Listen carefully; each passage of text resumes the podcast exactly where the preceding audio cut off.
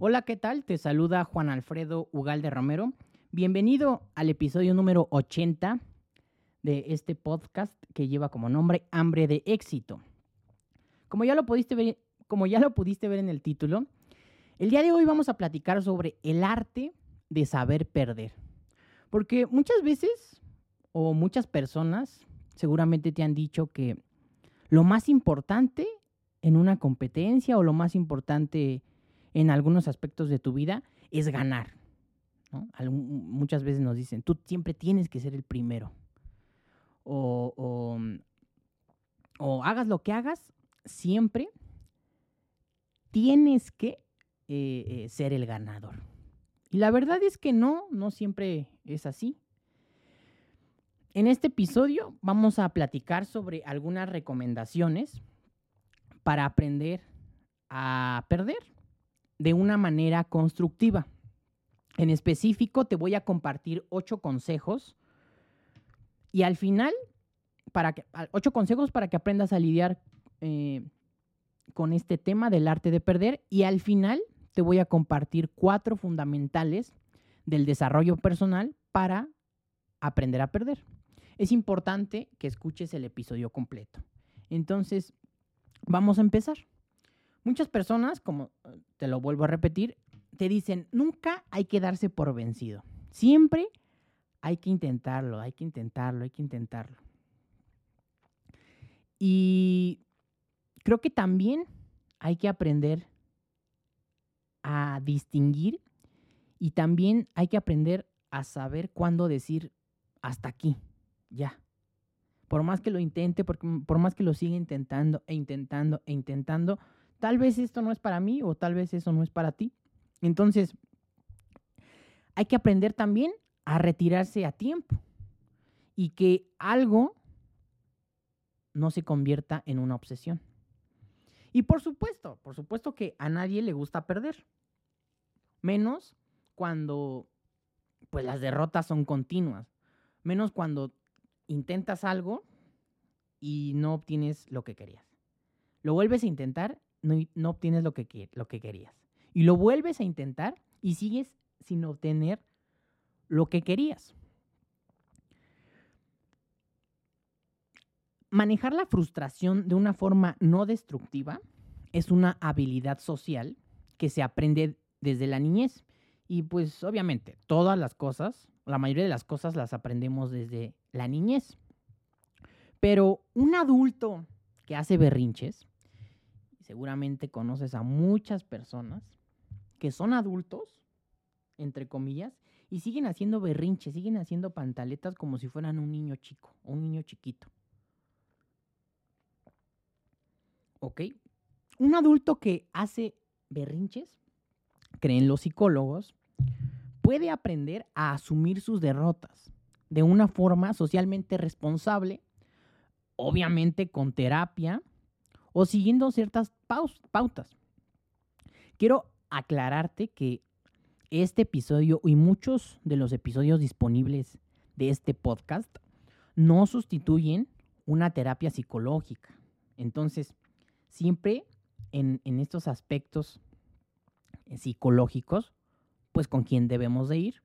Con un psicólogo o con un psiquiatra o con un doctor en específico el psicólogo o el psiquiatra. Entonces, eh, una vez hecha esta aclaración, ya sabes que aquí solamente estamos compartiendo conocimiento, ¿no? Y lo mejor pues es ir con un experto. Si eres capaz de previsualizar todos estos escenarios en tu mente antes de competir, entonces estarás siendo un competidor más, más realista, y estarás mejor preparado para disputar la victoria sin dejar que ésta te obsesione por completo. Ahorita vamos a ahondar en este tema. A diferencia de lo que muchas personas piensan, el hecho de haber perdido no implica que hayamos fracasado. Aquí hay que hacer esta distinción entre perder y fracasar, porque también todo depende desde la perspectiva y del enfoque que le estemos dando a la actividad que estemos haciendo. Entonces, esto únicamente quiere decir que existen aspectos en nosotros que deben ser trabajados para ser mejores. O que alguien más hizo las cosas mejor que nosotros, o quizá le, invirtió más tiempo que nosotros en un momento concreto. Simplemente fue eso. Entonces, cuanto más rápido cambiemos la percepción que tenemos de las derrotas y dejemos de verlas como un fracaso, más cerca estaremos de alcanzar la mejor versión de nosotros mismos, la mejor versión de ti mismo. Entonces, aquí te van ocho consejos para saber perder. Número uno, deja atrás la frustración. Es natural que cuando perdemos nos invada una sensación de frustración por no haber alcanzado nuestras expectativas. Pero debemos aprender a dejar atrás ese sentimiento rápidamente, porque estoy seguro que tú alguna vez en tu vida has sentido el sentimiento de la frustración. Ese sentir que, te sientes frustrado, impotente ante, ante ciertas circunstancias. Pasar página y ponernos en manos a la obra nuevamente es un aspecto clave, ¿ok? Esto no se refiere a que cuando perdamos simplemente vayamos a seguir como si no hubiese pasado nada, sino que debemos evitar invertir demasiado tiempo en nuestra frustración. Tampoco está mal sentir frustración, porque es imposible no sentir frustración, o es imposible no sentirte triste, o es imposible no sentirte feliz. Entonces, debemos evitar invertir demasiado tiempo en esta, en esta frustración y en lugar de ello emplear nuestros recursos, es decir, nuestro tiempo, nuestros recursos emocionales, en ver qué ha salido mal para corregirlo. Siempre es muy importante que cuando hacemos algo y sale mal, bueno, nos tenemos que detener un momento y analizar cada etapa para poder eh, enfocar cuál es el error y una vez enfocado el error, pues trabajar en el error. Entonces, para esto, apuntarse una secuencia de pasos a seguir, es decir, planear, tener una estructura, tener una planeación. ¿Para qué nos va a servir? Bueno, pues para detectar paso 1, paso 2, paso 3, paso 4. Para, si yo quiero lograr un objetivo, debo de tener un plan. Eso ya lo hemos hablado varias veces en este podcast. Si yo quiero alcanzar una meta, si yo quiero lograr un objetivo, debo de ponerme ciertas, ciertos eh, pasos. Debo de crear un plan, debo de tener estructura. Porque las personas que no tienen un plan, que no tienen una estructura, pues van a la, a y se va y, y ni siquiera no tienen estructura ni en su propia vida. Entonces, si tú no aprendes a estructurar tu vida, si tú no aprendes a estructurar tu mente, pues no vas a lograr nada. Entonces, eh, te lo vuelvo a reiterar, ponerte objetivos claros, concretos, con una fecha de caducidad. Tienes que, eh, te recomiendo, trazar el objetivo, pero también establecer un límite. Es decir, oye, llevo 10 años haciendo esto y no he logrado mi objetivo. Bueno, tal vez para lograr tu objetivo no necesitas 10 años, necesitas 20, necesitas 30. Pero tal vez si para eh, lo que estás haciendo ya te tardaste 10 años y se podía hacer en un año, pues evidentemente no estás poniéndote un límite de fecha, una fecha de caducidad. Entonces, número dos, acepta las cosas como pasaron. Un aspecto fundamental para gestionar las derrotas es ver las cosas tal y como sucedieron en realidad y evitar manipular los recuerdos en nuestra mente con la intención de protegernos de las sensaciones de frustración. Es inevitable que la derrota sea desagradable, pero mientras más pronto hayas lidiado con este sentimiento, más pronto estarás a punto para ir en busca de la victoria nuevamente o para volver a, competir o para volver a hacer esa acción. Es decir, el hecho de que te excuses de haber ganado no hará que tengas la victoria. Es mejor aceptar la derrota, aprender de ella y levantarse. Además, esta aceptación es fundamental para aprender de los propios errores. Al asumir la información sin distorsionarla para que encaje nuestras emociones y creencias previas.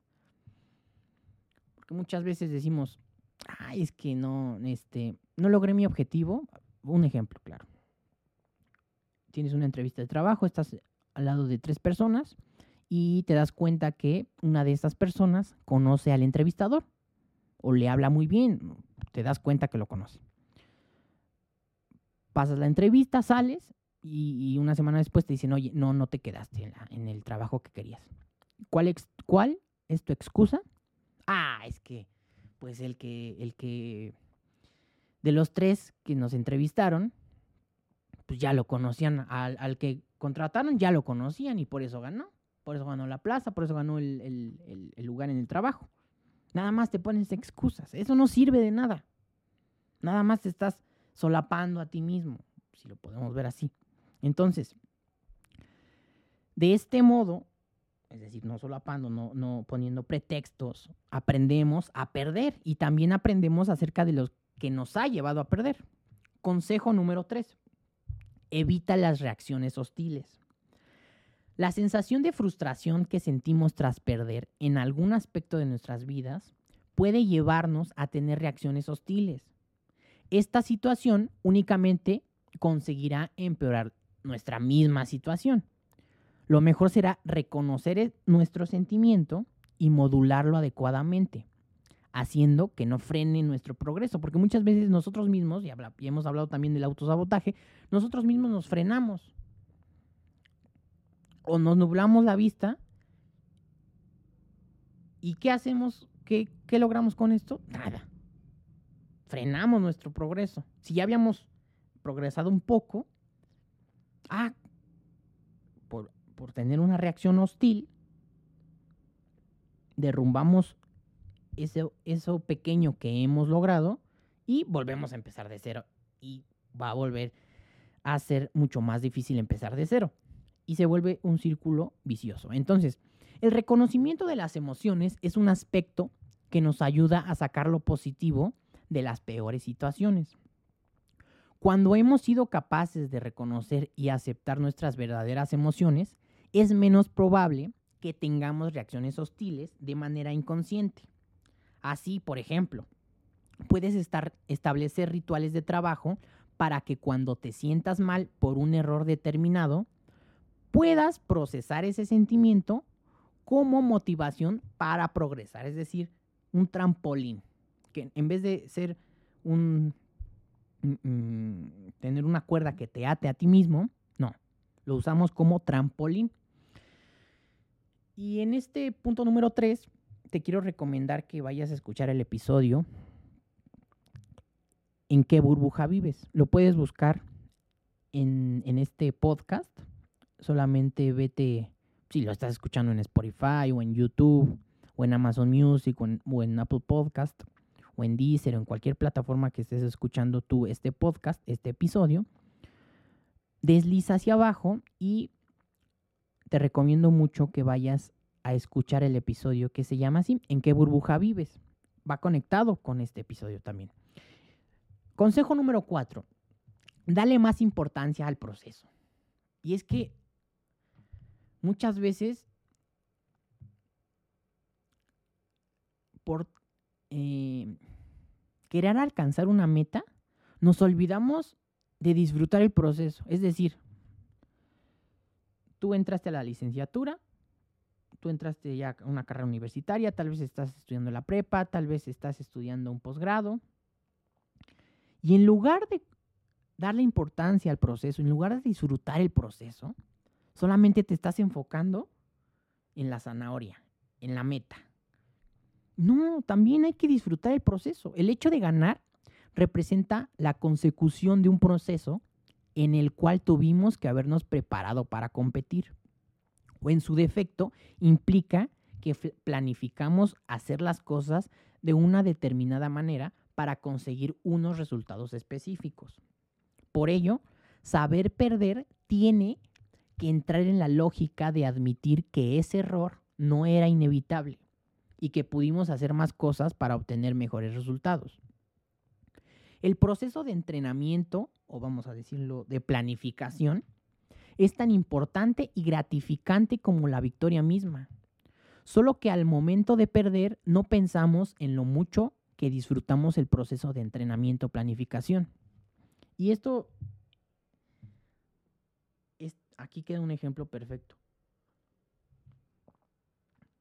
Te voy a compartir una experiencia. Cuando yo tenía, yo iba en la preparatoria, tenía 16, 17 años, competí en fisicoculturismo. Para los que nos están escuchando eh, en, de otros países, hay una competencia en México que se llama Mister México. Bueno, yo competí en la categoría Mister México Juvenil Veteranos y pues venían, venían muchos jóvenes, muchos hombres de mi, de mi edad, de todas partes de la República Mexicana de Michoacán, de Monterrey, de todos lados. Me preparé y competí. Obviamente para, bueno, no obviamente, porque a lo mejor muchos no conocen esto, pero para que tú puedas competir en México Juvenil y Veteranos, primero tienes, tuviste que haber competido y quedado dentro, de los tres primeros lugares en una competencia regional, que esa competencia la hace cada estado incluyendo la Ciudad de México, antes Distrito Federal, y compites en físico-culturismo. Si quedas dentro de los tres primeros lugares, pues tienes el pase automático al Mister México eh, juvenil y veteranos o al Mister México eh, normal, que, es, eh, que no es de juvenil y veteranos, que es edad entre 18, y no sé, pongámosle 40 entonces, cada estado de la República hace una competencia y si quedas dentro de los tres primeros lugares, puedes entrar a competir en el Mister México. Yo quedé en tercer lugar eh, eh, en la Ciudad de México, tenía yo 16 años, y tuve la posibilidad de entrar en la competencia Mister México Juvenil y Veteranos. Éramos como 20, como 20 competidores, 20, 30 como 20, 30, más o menos. Y no gané. No gané. Ni tercero, ni segundo, ni primer lugar. La verdad, habían eh, eh, compañeros que tenían un físico espectacular, la verdad. Pero yo no me sentí mal. O sea, en ese momento, cualquier persona, y había amigos, tuve amigos que se sintieron mal, lloraron, se pusieron muy tristes, dijeron, ay, es que le invertí mucho dinero, le invertí mucho tiempo, este, ¿cómo es posible que yo no gané? Yo no quedé dentro de los tres primeros lugares del Mister México. Y yo, les decía, oye, a ver, espérate, o sea, competiste en el Mister México. El hecho de estar compitiendo a nivel, eh, eh, a nivel federal con otras personas de otros estados, no, no me imagino lo que ha de ser competir a nivel internacional. Por ejemplo, alguien que va a las Olimpiadas, eh, los, eh, los, mismos futbolistas que van al Mundial. El hecho de competir, dar todo de ti de una manera digna y saber que hiciste lo que estaba en tus manos hacer, ese simple hecho de competir ya te hace un ganador y vas a decir, ay, eso lo he escuchado miles de veces, miles de, veces en la tele, en, la, en el cine, en las películas, pero es que es una realidad. Esa ocasión yo no me sentía triste, yo me sentía bien, yo me sentía feliz, porque dije, oye, el simple hecho de competir ya, ya, ah, no cualquier persona compite en, un Mister México, no, no, no cualquier persona va a las Olimpiadas, no cualquier persona va, a, competir en un mundial. No cualquier persona se pone retos grandes en su vida, porque esto implica sacrificio, dedicación, constancia, disciplina, etc. Esto solamente fue un ejemplo para enmarcar este consejo número cuatro, que es darle más importancia al proceso. Es por esto que no se le debe dar toda la gloria al hecho de ganar. Porque ya hay gloria en el hecho de competir con otros o competir contigo mismo. Aprende a enfocarte más en el proceso sin que te afecte la ansiedad de ganar y verás cómo todo sale de una manera más natural y fluida. Consejo número 5. Evita el rol de favorito. Por más que las circunstancias estén a tu favor para optar a la victoria, el rol de favorito no siempre favorece a quien lo posee. De hecho, partir con la idea de que tenemos más opciones de ganar representa en la mayoría de los casos un arma de doble filo. No está mal tener confianza en nosotros mismos y en nuestras capacidades, pero debemos evitar caer en la autocomplacencia para tener una mejor visión de los retos que nos tocará afrontar. Si te ves a ti mismo como el mejor y el que tiene todas las oportunidades de ganar, eso podría llevarte a subestimar a tus rivales y sobrevalorar tus capacidades. En este tema también debemos de ser muy honestos, porque hay personas que subestiman a otras personas, subestiman la inteligencia de otras personas, subestiman las capacidades de otras personas, y cuando se dan cuenta que son mejores que ellos, se frustran, viene el enojo. O por ejemplo, hay personas también que son, se sobrevaloran a sí mismas. No, yo soy, yo soy el más inteligente. No, yo, yo, yo soy aquel que sabe. Y eso, eso este, ocurre mucho con los profesores que dan clases. Aquí el único que sabe soy yo. Y ustedes alumnos, no, no saben. Aquí el que sabe soy yo y el que más sabe de todos ustedes soy yo. Y la realidad es que no es verdad. Entonces, aun cuando pierdas, será más fácil, será más difícil, perdón. Cuando pierdas y tú tomes el rol de favorito, te va a ser más difícil recuperarte emocionalmente. Porque ya asumiste que ibas a ganar ya, ya, ya asumiste que ibas a ganar y la realidad es otra. Consejo número 6, evita el pensamiento túnel. ¿Qué es esto del pensamiento túnel? Bueno, se refiere a que únicamente pensamos en ganar y somos incapaces de mirar hacia las otras posibilidades. Este tipo de pensamiento es dañino, teniendo en cuenta que no siempre vamos a poder salir victoriosos, es decir, no siempre vamos a ganar. Habrá momentos en los que consigamos un empate o una derrota. Es normal no ganar.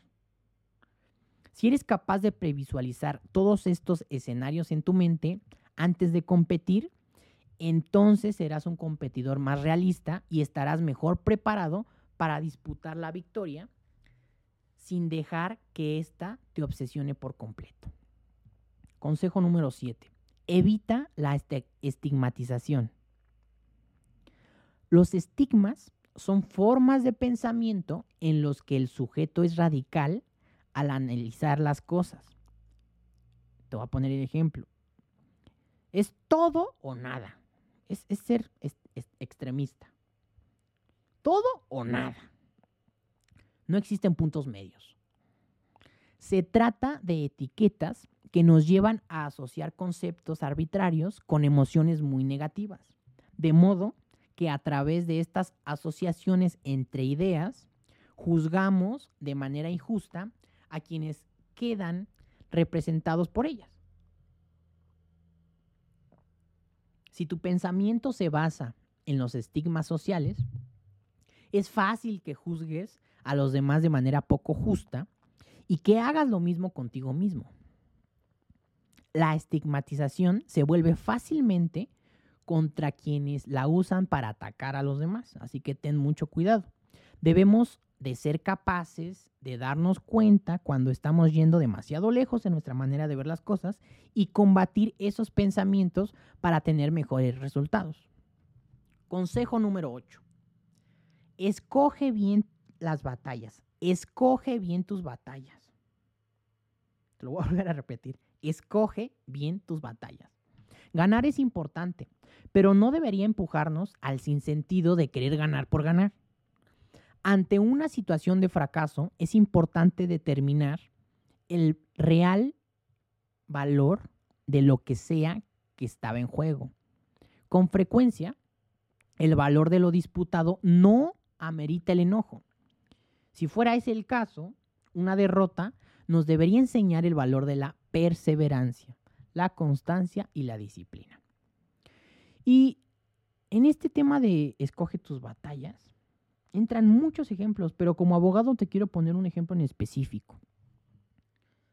Vas manejando en tu auto en la Ciudad de México o en cualquier parte del mundo en el que estés. No quiero, no quiero decir que únicamente estas cosas pasan en México. Te paras en el semáforo, vas en tu auto y de repente se para una motocicleta al lado de ti, se baja una persona, te apunta con un arma de fuego y te dice bájate del carro, deja todas tus cosas, tu cartera, tu celular y dame las llaves. ¿Qué haría una persona que no sabe escoger las batallas o no sabe escoger sus batallas? Va a decir, ah, ¿cómo? ¿Por qué me vas a quitar mi carro? ¿Qué haría? Una tenemos muchas opciones, ¿no? Pero una de ellas podría ser arrancar el auto e irse. Otra opción sería que, imagínate que tú vas manejando, agarrarle la mano tiene la pistola así, agarrarle la mano y alzársela. Otra persona podría decir, podría sacar, no sé, un palo que traiga en su carro, algo que traiga. O simplemente oponerse, decir, no, a mí no me vas a quitar mi carro. ¿Por qué? Yo me lo he ganado con, yo me he ganado con, ¿cómo dicen? Con sangre este carro. Con sudor y sangre. Me ha costado mucho trabajo ganar, comprarme este carro, me ha costado mucho trabajo comprarme el celular y me ha costado mucho trabajo lo que he logrado, como para que alguien venga y simplemente en un minuto me quite todo.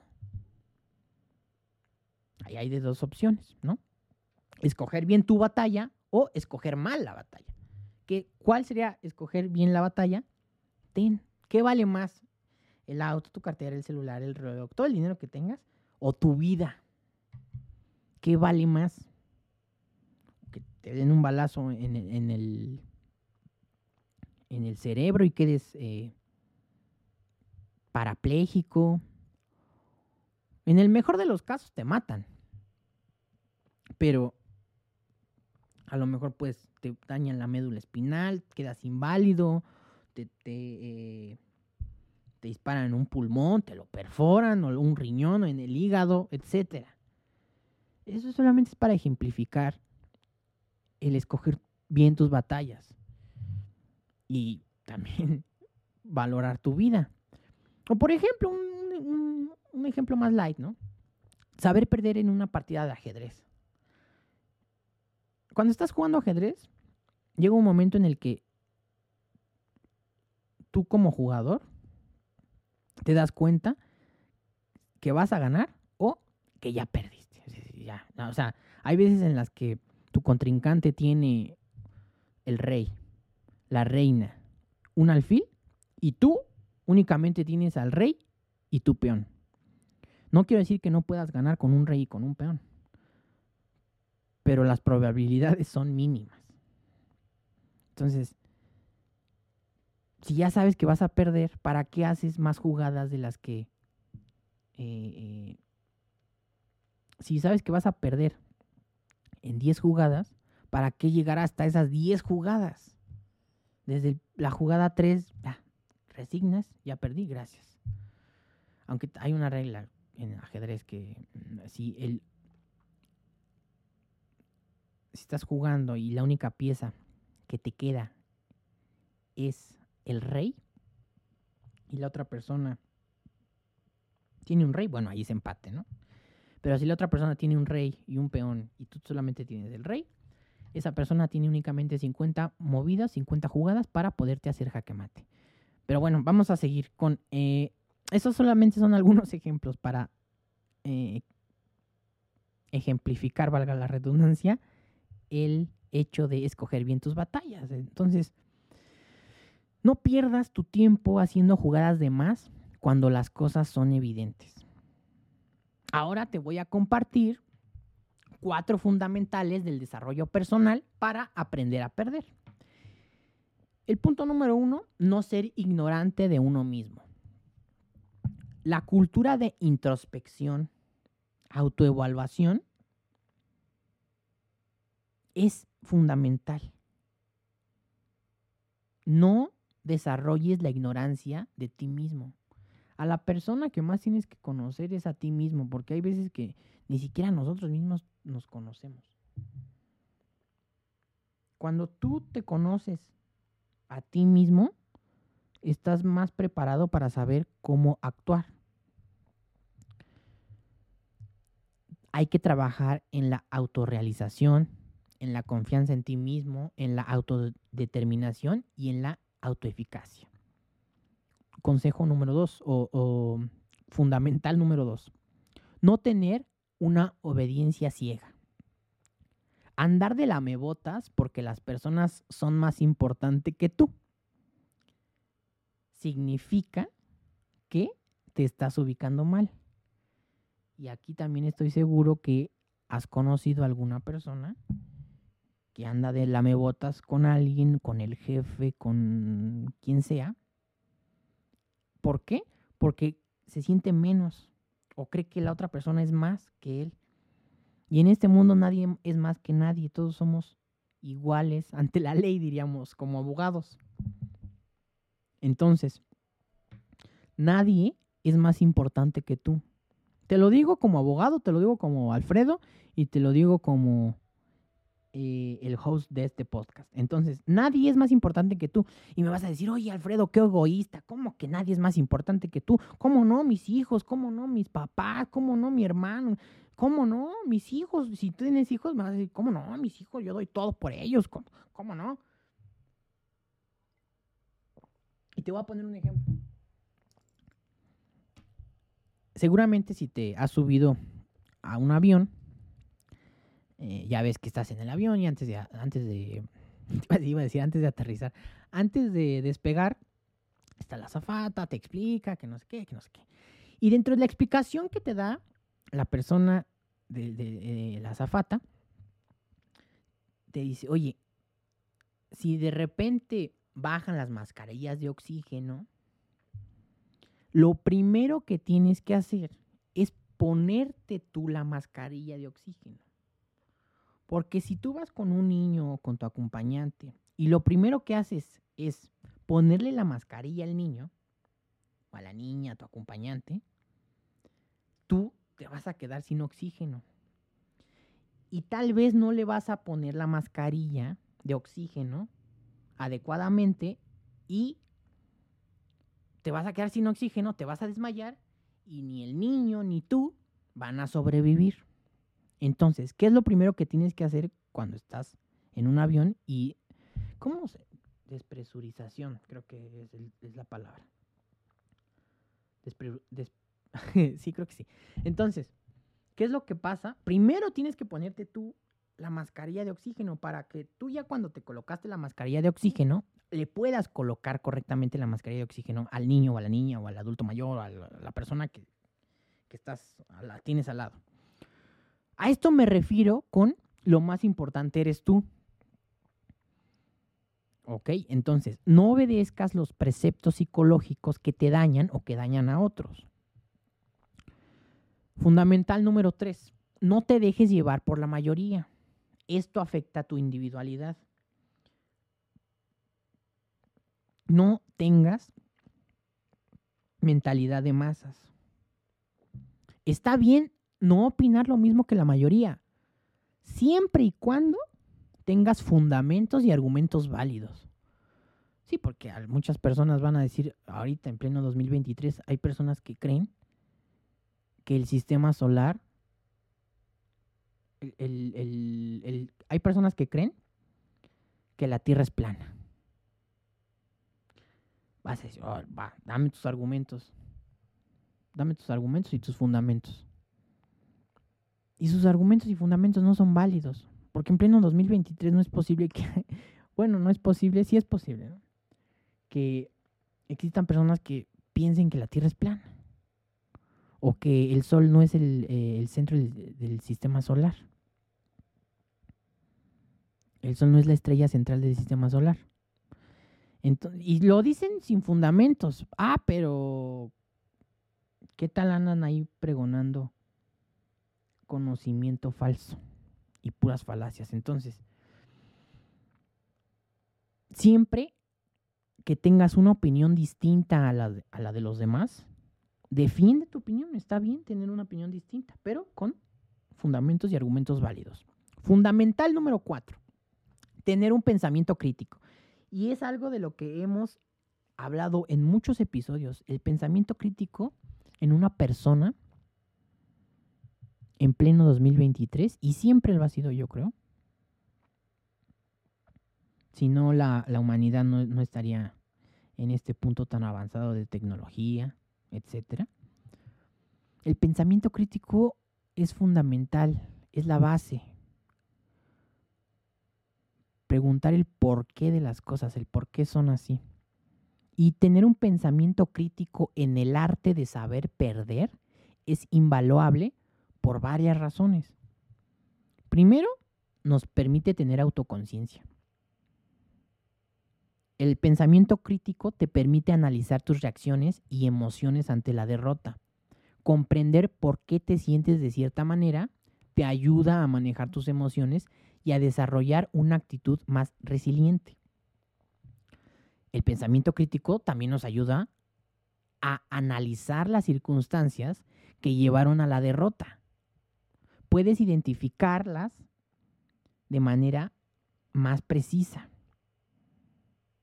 El pensamiento crítico también nos ayuda a aprender de nuestros errores y a ajustar nuestro enfoque para futuras situaciones. También nos da una perspectiva objetiva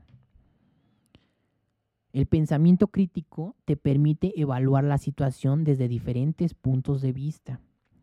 Esto puede ayudarte a entender que la derrota puede ser resultado de varios factores y no necesariamente refleja tu valía como persona o como artista, como estudiante, como eh, ingeniero, arquitecto, etc.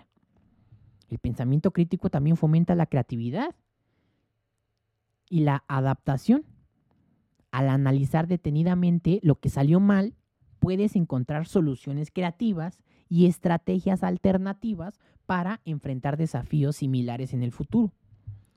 Esto puede llevar a un crecimiento personal significativo. El pensamiento crítico también nos ayuda a desarrollar la resiliencia, porque fomenta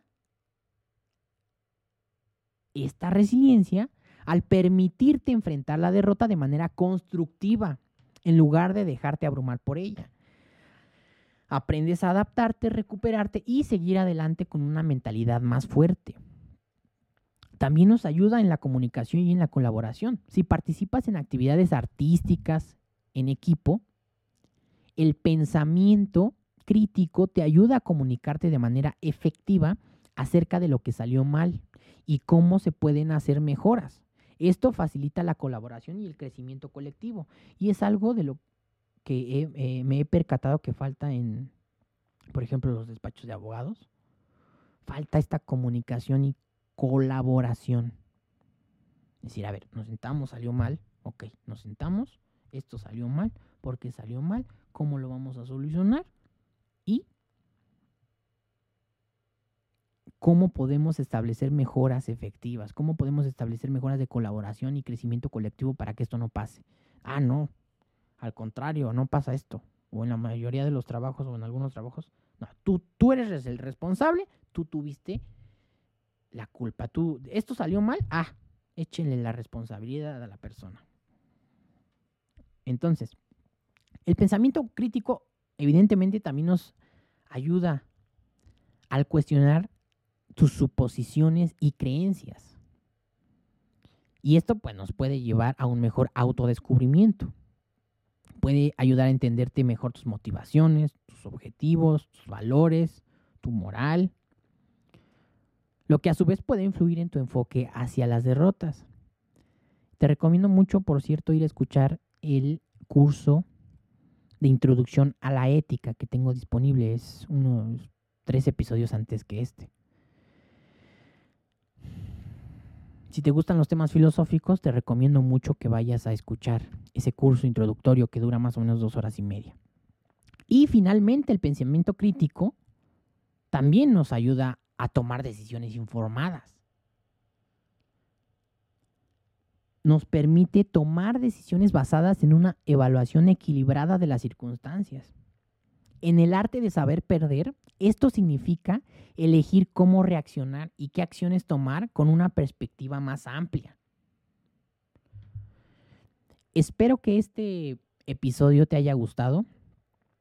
Si es así, por favor, regálame un like o una valoración de 5 estrellas en Spotify o suscríbete a, mi canal de YouTube, Juan Alfredo Ugalde. O simplemente compártelo con esa persona que sabes que le hace falta escuchar este tipo de información, este tipo de conocimientos. Ya sabes que yo soy Juan Alfredo Ugalde Romero. Muchas gracias y saludos.